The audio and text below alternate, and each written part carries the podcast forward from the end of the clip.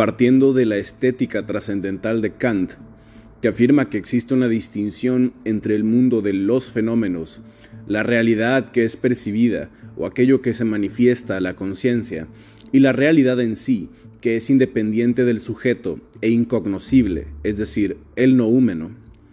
Arthur Schopenhauer comienza el mundo como voluntad y representación, afirmando que el ser humano no conoce un sol ni una tierra, sino solo un ojo que ve un sol y una mano que siente una tierra.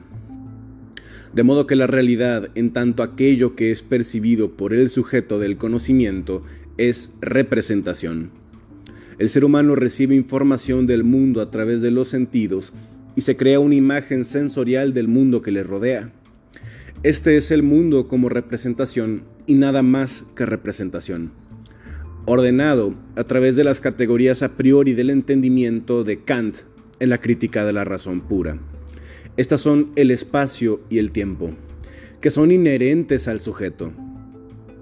Para Kant, espacio y tiempo no son continuos o constantes externas que forman parte de la existencia, sino más bien son principios fundamentales que son inherentes al sujeto del conocimiento. Schopenhauer luego dirá que estos, estas formas puras del entendimiento, el espacio y el tiempo, son mecanismos del cerebro mediante los cuales se ordena y organiza la realidad externa de la representación. Así como ocurre con toda la realidad fenoménica de los objetos, de acuerdo con Schopenhauer, el sujeto percibe su propio cuerpo como representación, como fenómeno u objeto percibido.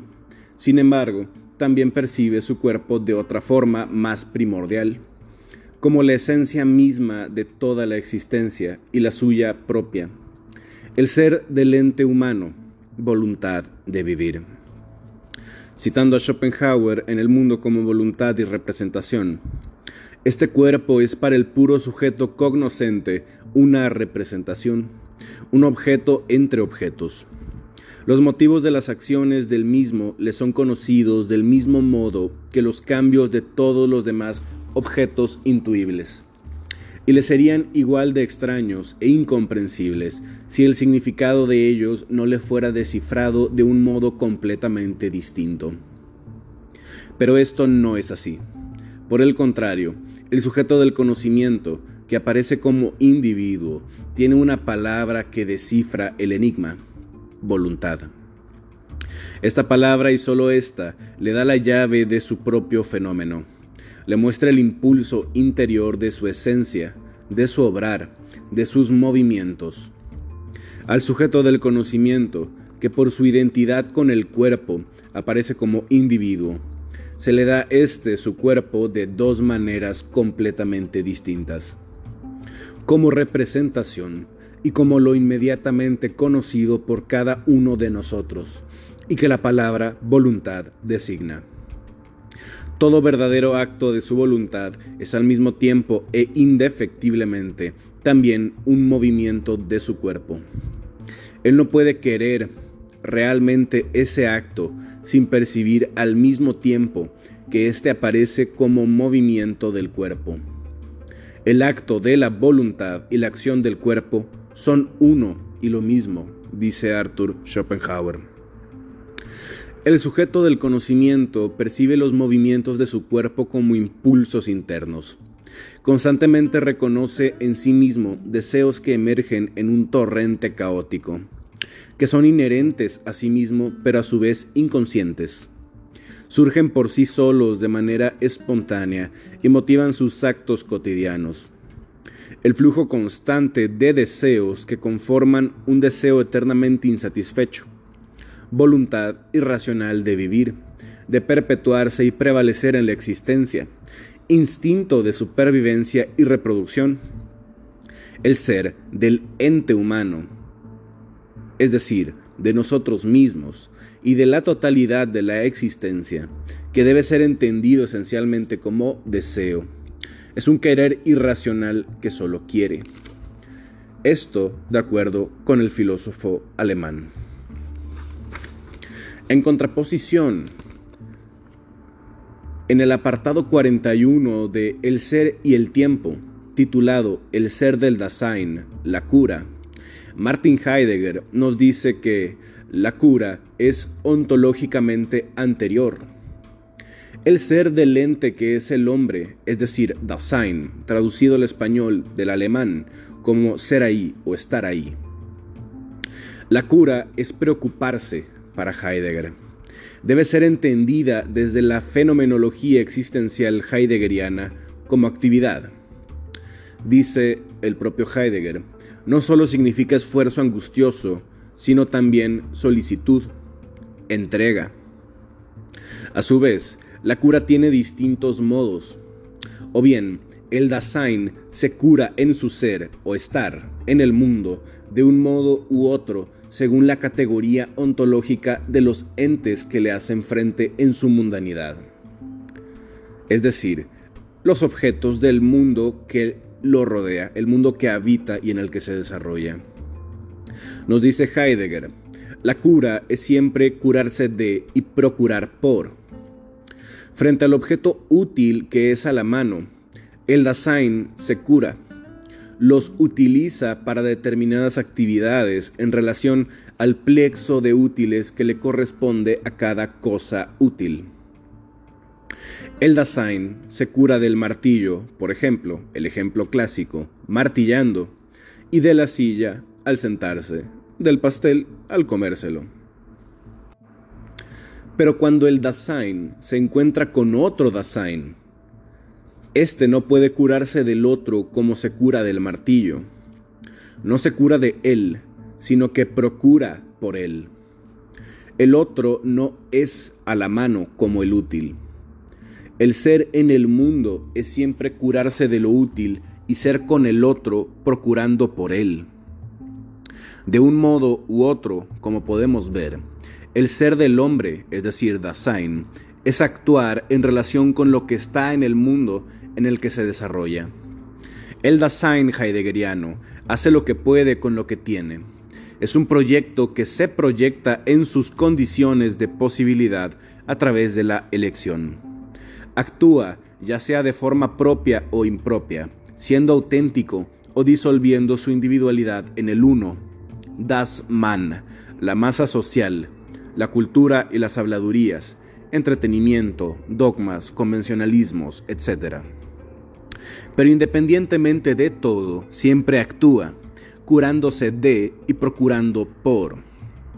Heidegger argumenta que, dada la primacía ontológica, es decir, existencial, de la cura como ser del Dasein, la voluntad de vivir, como la entiende Schopenhauer, es posterior a esta, posterior a la cura, y la presupone como condición de su posibilidad.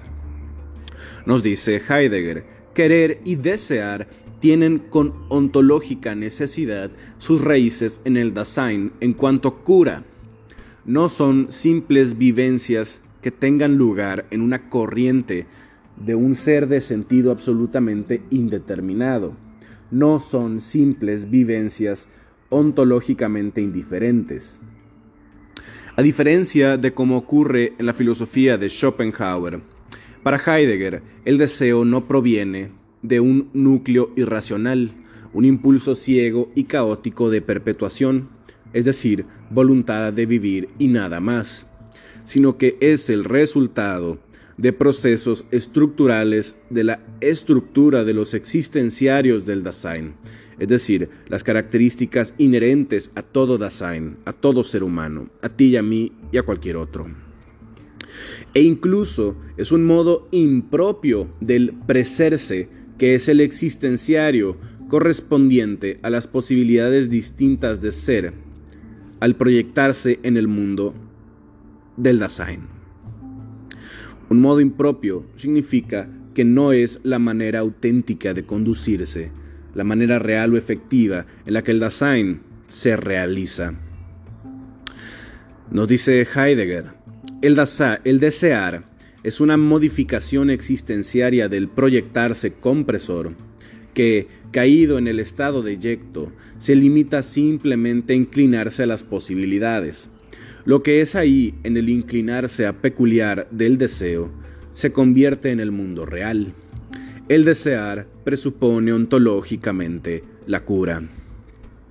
Para Heidegger, como vemos, el desear es un modo específico de la cura que consiste en la mera inclinación hacia las posibilidades por parte del Dasein, una suerte de proyección del Dasein.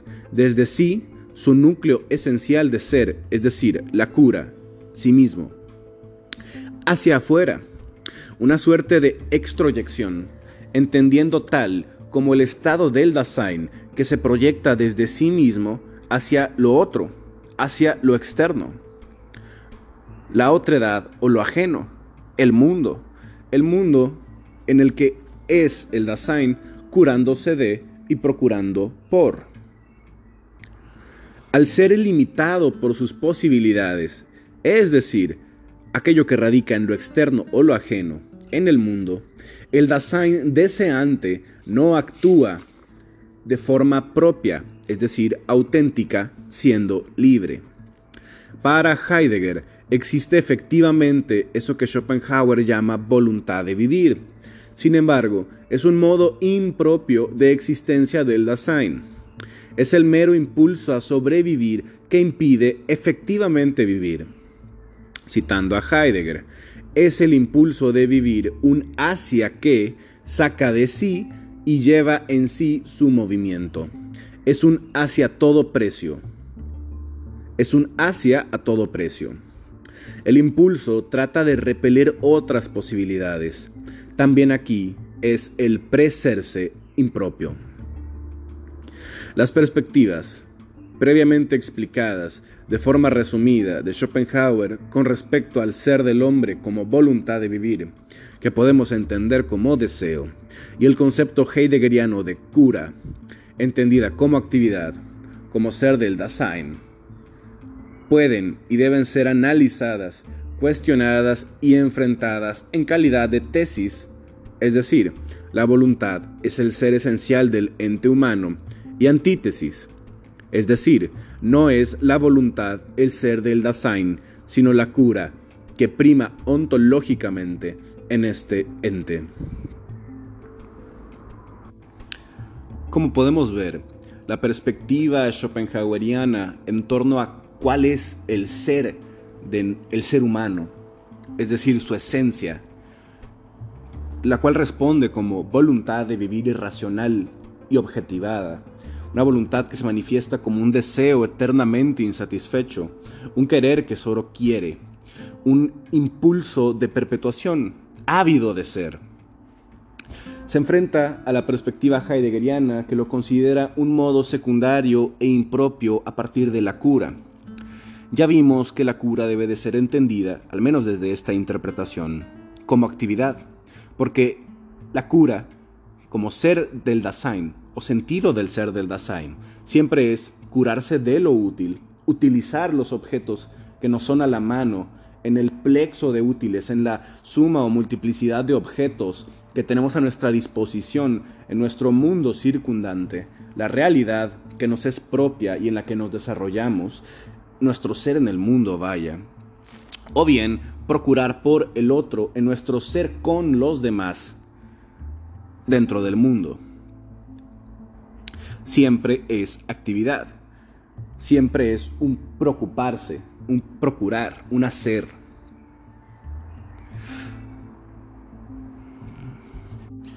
Esta es la vieja cuestión heideggeriana sobre la anterioridad, es decir, la primacía de la praxis, la práctica, la acción, con relación a la teoría, a lo teorético.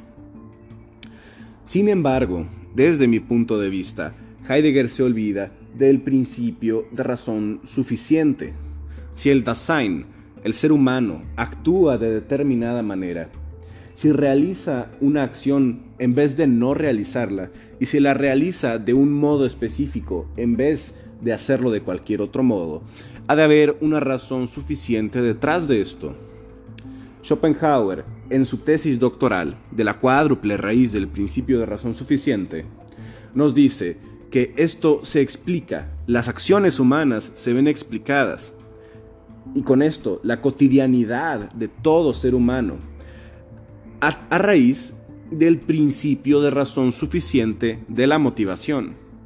Es decir, que a cada acción corresponde un impulso vital, un deseo. Por ello, Schopenhauer nos dice que un movimiento de la voluntad de vivir es simultáneamente, es uno y lo mismo que un movimiento del cuerpo. Todo movimiento, toda agitación de la voluntad es un movimiento de la corporeidad en la que la voluntad se objetiva. Toda acción humana, dice Schopenhauer, es precedida por un impulso hacia determinada finalidad, una finalidad supeditada al instinto de supervivencia, a una voluntad de vivir, voluntad y nada más que voluntad. Heidegger no responde a esta cuestión, la deja olvidada.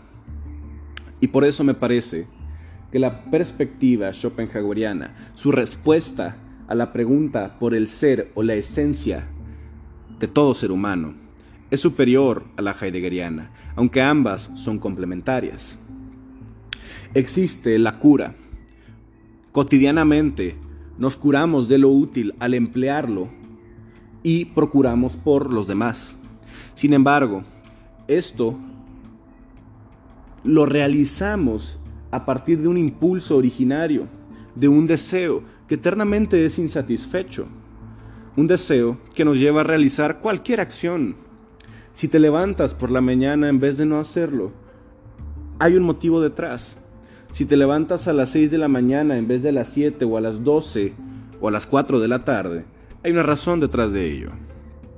Si te sirves un vaso de agua es para saciar tu sed y si trabajas es para cubrir tus necesidades básicas, porque eres, somos voluntad de vivir, instinto de supervivencia y en nuestro curarnos de lo útil y en nuestro procurar por el otro siendo con en el mundo, siempre hay un impulso que lo precede. Ahora bien, Schopenhauer probablemente concordaría con Heidegger cuando posteriormente afirmó que la voluntad de vivir, que el deseo, esta tendencia hacia el acercamiento a las posibilidades, es un modo impropio de conducirse Schopenhauer afirma en su ética que lo que se debe buscar, a aquello a lo que debemos aspirar, es a la negación de la voluntad de vivir, la supresión del deseo, la muerte del ego en la aniquilación de la, de la ilusión persistente de la individualidad a través del ascetismo. Para profundizar en esta perspectiva ética está el capítulo anterior de Schopenhauer contra Nietzsche, sobre el principio de individuación y su relación con lo apolíneo y dionisiaco. Ahora, Heidegger dice que actuar de forma propia y auténtica es alejarnos, a su vez, de esta tendencia natural de deseo. Por lo tanto, podemos ver en estas perspectivas una relación de complementariedad, al menos desde nuestra perspectiva que siempre ha de ser ecléctica y abarcativa. Esto ha sido todo. Hasta aquí tu pesimista con sentido. ¿Qué opinas tú? ¿Quién tiene razón? ¿Schopenhauer o Heidegger?